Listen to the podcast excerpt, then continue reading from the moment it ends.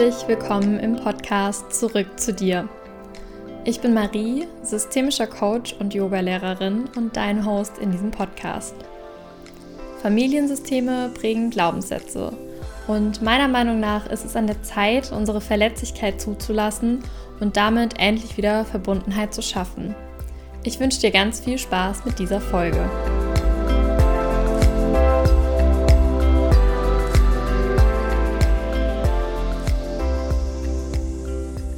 Hallo ihr Lieben und herzlich willkommen zu einer neuen Podcast-Folge, die eigentlich schon vor einer Woche online hätte gehen sollen, aber es ist ein Thema, äh, wo ich glaube ich selber erstmal für mich so ein bisschen sortieren musste und deswegen habe ich einfach noch eine Woche gebraucht, um diese Folge für euch aufzunehmen und freue mich jetzt aber umso mehr hier zu sitzen und diese Folge einzusprechen.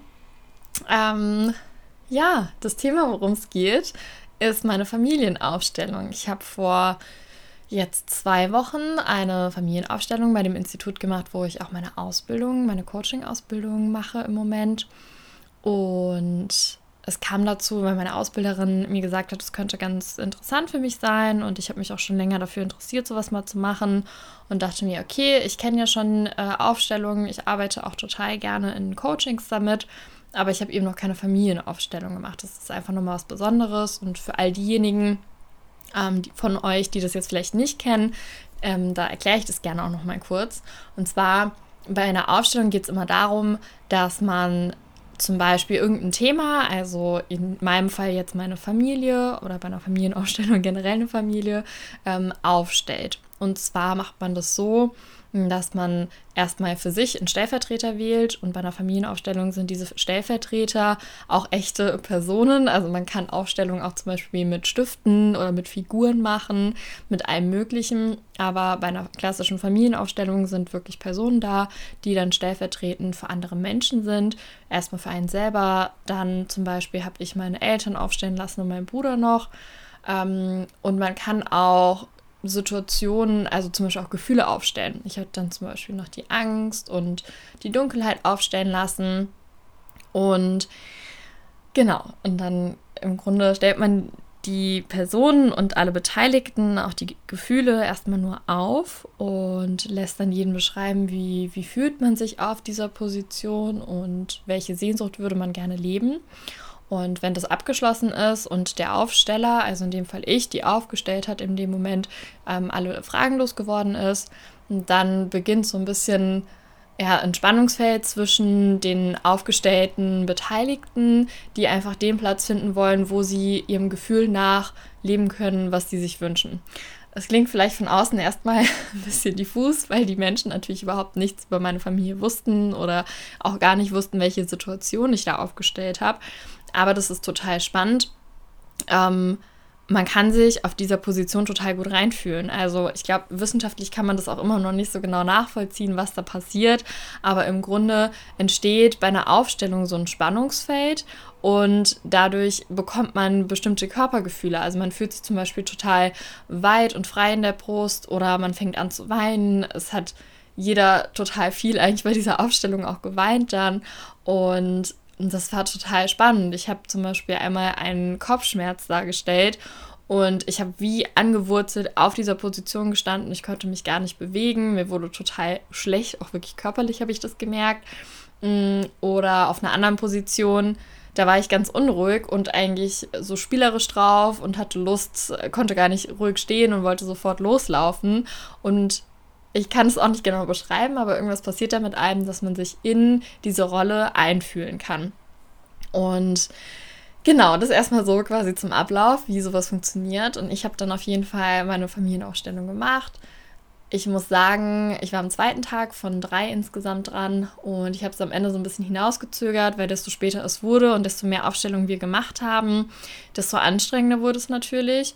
Und ich habe immer mehr Angst bekommen, weil ich dachte, oh mein Gott, ich will das gerade gar nicht, weil da muss ich ja in diese Gefühle einsteigen. Und das war ein total krasses Thema, was mir in diesem Wochenende begegnet ist, ähm, weil mir das erste Mal aufgefallen ist, dass ich zwar an sich ein sehr emotionaler Mensch bin ähm, und auch früher, würde ich sagen, eher näher am Wasser gebaut als andere wahrscheinlich. Mm, aber in den letzten Jahren scheine ich da irgendwie so eine Mauer Stück für Stück aufgezogen zu haben, dass ich negative Gefühle nicht mehr so an mich rangelassen habe. Und ich weiß auch, äh, es gab Situationen, als zum Beispiel mein Opa gestorben ist, dass ich da sehr kühl erstmal reagiert habe, weil ich mir dachte, ich will diesen Schmerz oder diese Trauer in dem Moment einfach gerade nicht spüren. Und dadurch, dass ich das manchmal bewusst entschieden habe und so negative Gefühle von mir weggehalten habe, ähm, fällt es mir heute viel weniger leichter einzusteigen. Natürlich ist es auch wieder ein Vorteil bei den Coachings, weil ich dann nicht so in dieses Mitleiden mit meinen Coaches gehe. Und ich glaube, so diese gewisse oder eine gesunde Distanz braucht es auch einfach immer. Aber ähm, ich möchte das für mich auch wieder viel mehr lernen, in die Gefühle reingehen zu können. Und das war halt ganz spannend bei der Familienaufstellung, als ich das dann gemerkt habe, dass es eben so ist und ich das irgendwie gar nicht mehr so, ich sag mal, kontrollieren kann oder da einsteigen kann. Und genau, am Ende wollte ich tatsächlich gar nicht mehr aufstellen und habe gesagt, ich mache das nicht mehr. Und ähm, ja, meine Trainerin war da ganz, ganz toll, weil sie mich da ziemlich so aus meiner Komfortzone rausgeholt hat und gesagt hat, okay, so im Grunde, du gehst hier heute Abend nicht raus, ohne gestellt zu haben. Sie wusste natürlich, sie kannte mich ja jetzt auch schon länger. Wir kennen uns tatsächlich auch schon sehr, sehr lange, weil ich mit 15 schon ein Coaching bei ihr gemacht habe. Und sie wusste, dass ich genau die Ansage im Grunde in dem Moment brauche, weil hätte sie einfach nur lieb auf mich eingeredet, hätte ich es halt schlicht nicht gemacht. Und ich brauchte so dieses Pushen und auch, dass sie mich so ein bisschen herausfordert und sagt, naja, du bist Coach und du möchtest andere Menschen dadurch begleiten, dann musst du da jetzt auch selber durch. Und genau das habe ich gebraucht. Und ich ähm, habe davon auch ganz viel wieder gelernt für mich und meine Coachings, was total gut war. Weil das Spannende war, nach der Aufstellung, also am Tag danach hatten wir nochmal eine und ich konnte viel tiefer in das Gefühl reingehen, indem ich das bei mir selber zugelassen habe.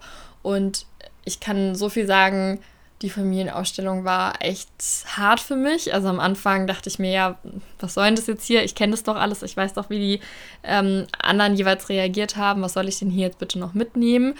Und dann ist halt einfach was total Krasses für mich passiert, was auch irgendwo meine Vergangenheit für mich so ein bisschen geheilt hat, meine Kindheit. Und das waren so intensive und schmerzhafte Gefühle. Und danach habe ich mich aber total gelöst und befreit gefühlt. Und es war nochmal ein ganz anderes Level von innerer Kindheilung als das, was ich bislang erlebt oder mitgemacht habe. Und danach ist es halt wirklich so gewesen, dass ich mich eher darauf einlassen konnte und mich auch in der Gruppe mehr öffnen konnte. Und ich bin, glaube ich, schon eher so ein Rückzieher in Gruppen und sondiere erstmal die Lage und bloß nicht jemanden zu nah an mich ranlassen oder was denken die anderen dann. Ähm, und das habe ich nach der Aufstellung viel besser zulassen können und wusste auch, dass jetzt einfach dieser geschützte Rahmen da ist.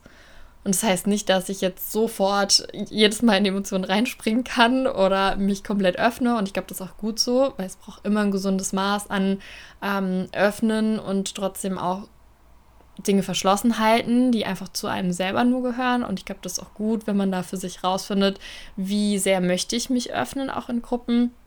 Aber ich habe zumindest erfahren, dass nichts passiert, wenn ich es mache und wenn ich all diese Gefühle zulasse. Und dadurch habe ich nochmal oder wieder mehr gelernt, in Gefühle einzusteigen, Emotionen zuzulassen. Und das war eigentlich so mein Learning aus der Familienaufstellung oder ein ganz großes. Mhm, natürlich auch, was meine Aufstellung an sich betrifft. Da will ich jetzt ehrlich gesagt gar nicht so tief einsteigen, weil es natürlich auch meine Familie betrifft und ähm, das einfach sehr persönliche Dinge sind. Und ich möchte auch einfach in dem Podcast immer so eine gewisse Grenze wahren. Ich kann zwar Dinge von mir erzählen, wie ich es ja jetzt auch in dieser Folge mache, aber es ist mir ganz wichtig, nicht über was, nicht über Dinge zu sprechen, die jetzt meine Familie, mein Bruder, meine Mama, mein Papa betreffen. Und ja, also es war, ich nehme die Folge wieder ohne Skript auf, deswegen muss ich, glaube ich, zwischendurch mal nachdenken. Aber es war sehr spannend, diese Erfahrung zu machen. Ähm, ich kann jedem empfehlen, wirklich mal eine Familienaufstellung zu machen. Ich glaube, man muss da sehr vorsichtig sein. Es gibt ganz unterschiedliche Aufstellungen und es kommt immer ganz drauf an, wo man diese Aufstellung macht. Ich kann euch, und das ist jetzt keine Werbung, sondern einfach nur eine Empfehlung, ähm, das Institut Kutscherer wirklich von Herzen empfehlen, weil meine Trainer das ganz, ganz, ganz toll gemacht haben und ich mich zu jedem Zeitpunkt gut aufgehoben gefühlt habe. Und das Spannende war für mich, wir haben am Ende gar nicht mehr so drüber gesprochen. Also das wurde nicht zerredet, was dort passiert ist, sondern es wurde einfach stehen gelassen. Und eigentlich bin ich auch im Coaching immer ein Fan davon, nicht nur unterbewusst zu arbeiten, was ich natürlich total gerne mache, aber auch immer wieder die Dinge auf eine Handlungsebene zu bringen und zu schauen, okay, und was fange ich mit diesen Erkenntnissen jetzt an? Ähm, weil unser Verstand da doch immer wieder mitgenommen werden will, auch wenn es nur ein ganz kleiner Prozentteil ist, den unser Verstand ausmacht, finde ich, ist es einfach wichtig, den nicht außen vor zu lassen, sondern auch das Bewusstsein immer wieder mitzunehmen. Und das haben wir nach der Familienaufstellung nicht gemacht. Und natürlich war dann erst mein Verstand wieder an, oh Gott, oh Gott, aber was fange ich jetzt damit an? Und ähm, habe es dann aber einfach erstmal sacken lassen, habe es auch nicht komplett zerredet, auch nicht mit meiner Familie. Ich habe zwar das eine oder andere geteilt, aber habe mich eher so ein bisschen zurückgenommen im Großen und Ganzen. Und ich spüre jetzt, so zwei Wochen später, langsam, was diese Familienaufstellung wirklich für Auswirkungen hatte und mit mir gemacht hat, weil ich, wie ich eben schon gesagt habe, so eine extreme, so ein extremes Gefühl von innerer Kindheilung habe und das ein, also das kann ich ja offen erzählen, der Moment, den ich gestellt habe, war der Morgen, an dem sich mein Papa geoutet hat, als ich acht Jahre alt war. Der Morgen, von dem es auch schon eine Podcast-Folge gibt. Und genau diese Situation habe ich gestellt. Und meine Eltern haben in dieser Aufstellung einfach ganz, ganz toll reagiert und das hat für mich ganz viel Heilung gebracht, weil sie natürlich auch damals ähm, selber wahrscheinlich überfordert waren mit der Situation und nicht genau wussten, was sie machen und sagen sollen. Und das hat meine Erinnerung einfach total in, in so eine in so was Reines gebracht, dass ich sagen kann, ja, ähm, meine Eltern haben vielleicht nach außen hin nicht so reagiert, wie es als Kind gebraucht hätte. Aber ich weiß, dass tief in ihrem Inneren genau das, was bei der Aufstellung dann auch rauskam, eigentlich drin ist. Und so hätten sie wahrscheinlich reagieren wollen. Und das war total schön für mich. Also es war wirklich, als hätte ich diese Situation noch einmal erlebt.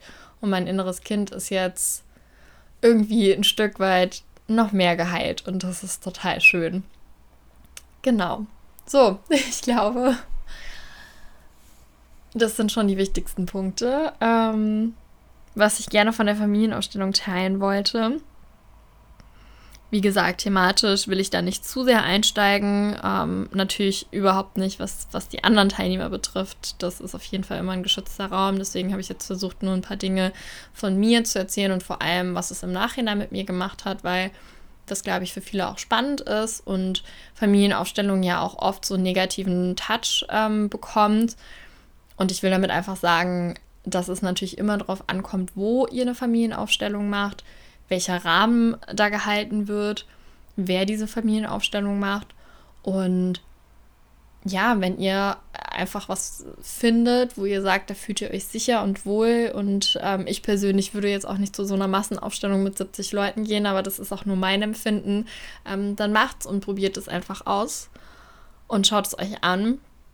Ähm, was für mich noch ein ganz wichtiger Punkt ist, dass das bei Kutschera nur einmal im Leben gemacht wird. Also nur einmal im Leben wird da eine Familienaufstellung gemacht weil sie einfach sagen, dann ist die Kindheit oder dieser Moment, auch den man stellt, das Familiensystem ist geheilt. Und am Anfang dachte ich so, hm, naja, aber es gibt ja schon ziemlich viele Situationen und das stimmt. Aber man geht wirklich an den Kern zurück und dem Moment, wo sich viel für einen verändert hat. Und ich glaube, da gibt es bei vielen Menschen einen gewissen Punkt, beziehungsweise lässt sich auch auf viele verschiedene Situationen ein Thema wiederum zurückführen. Und genau an diesem Punkt geht man dann. Und ich kann jetzt verstehen, was damit gemeint ist, dass dann das Thema oder das Familiensystem geheilt ist. Und das glaube ich auch. Und deswegen glaube ich, braucht es nicht,